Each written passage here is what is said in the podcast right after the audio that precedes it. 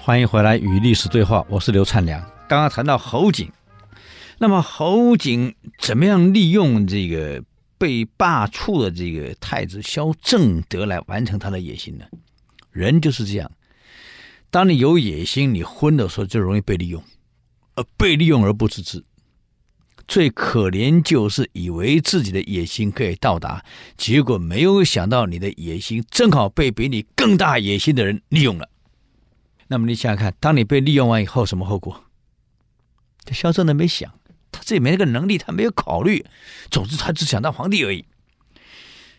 那么这个侯景想谋反的事儿，其实早就被鄱阳王萧范察觉了。这个萧范有点类似现在我们这个中央情报局的，这国安局的很厉害，哇，知道收集了，就报告给了梁武帝。你想，梁武帝八十五六了，这一年不是八十五，第二年八十六了，老人痴呆更严重了，根本搞不清楚状况啊！哎呀，所以我们这个国家固然要有长君，所以我们总统要四十岁以后才能参选。要国有长君，不要像以前的皇帝十几岁、五六岁、七八岁，能干什么呀？啊，那有长君呢还不打紧，又不能太老。那这八十六、八十七的老人痴呆的当了皇帝，国家完了吗？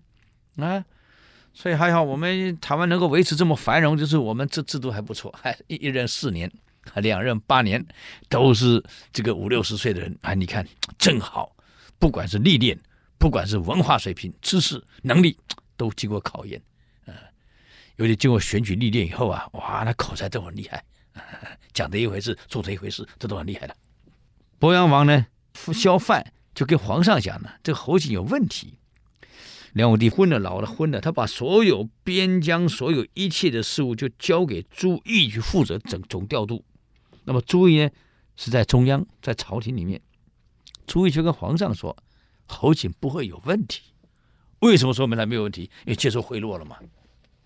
侯景早就送什么礼啊？过年过节送礼，送中央所有政府官员，你旁边那个会影响皇帝的全送啊，该送的都送啊，什么礼券啊，什么 Tiffany 啊，能送的全送了。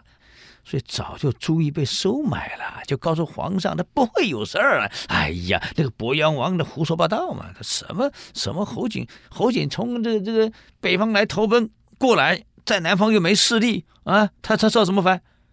他对你老忠心耿耿，不忠心耿耿，他干嘛过来？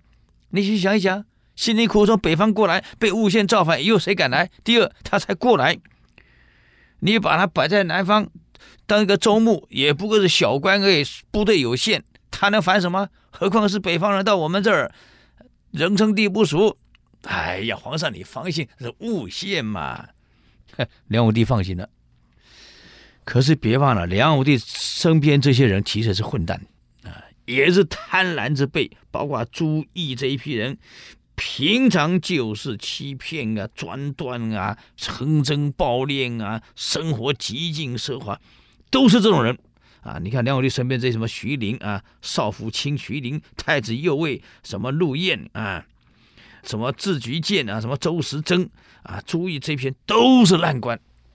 皇上昏聩了，你想想看，旁边这些臣子会好到哪里去？所以一旦有人造反，指名道姓要清君侧，把旁边那些人清掉，老百姓根本就会支持，很多人会支持。侯景抓住这一点，就天天在外面散步。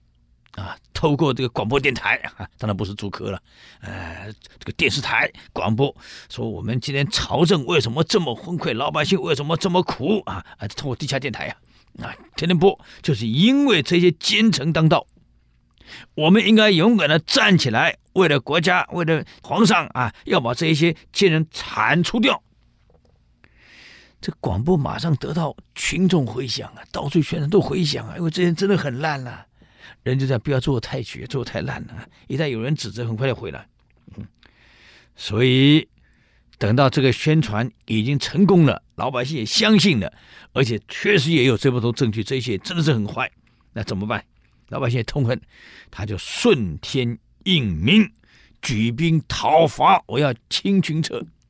他没说我当皇帝啊，我是把皇帝身边的奸臣除掉，为了国家，为为了领导啊，我要干好事儿啊。这下一起兵，梁武帝才明白，他真的反了、哎呀，什么清君侧这种借口太多了。当时汉朝七国之乱不是口号“清君侧”吗？八王之乱不也是在清君侧吗？啊，清君王的厕所，清君侧，各位，这些人，哎呀，所以以后你记得啊，你们当了老总，有人说要清君侧，你就知道是造反了。嗯，武帝呢，马上让朱义主持起来，怎么样去讨平这些叛军。所以梁武帝知道造反以后，大兵马上集结，马上向侯景动动武了。这侯景有点担心啊，就问他的参谋长王伟，他说了：“这个不对呀、我们现在举兵，那我的地位不高啊，所以我部队有限啊。啊，虽然萧正德当内应，可我们现在远在这么远的地方，我现在面对的是对方压力这么大，我要打到健康，我才能够有内应啊。我打不到那里，我在这我就被消灭了，内应有什么用啊？”王伟跟他说了：“哎。”明公，你不用担心，这个少林王萧伦奉命讨伐你，带大兵来，没错，比众我寡。如果大决战的话，我们会陷于困境，这个是事实。我建议不要跟他正面，我们声东击西，表面上我们是要对付来犯的萧伦。而事实上，我们大兵绕个圈直拿建康，因为举国之兵情通跑出来对付我们，健康肯定防备很脆弱，我们就轻装急行军，日行八百里，直奔建康。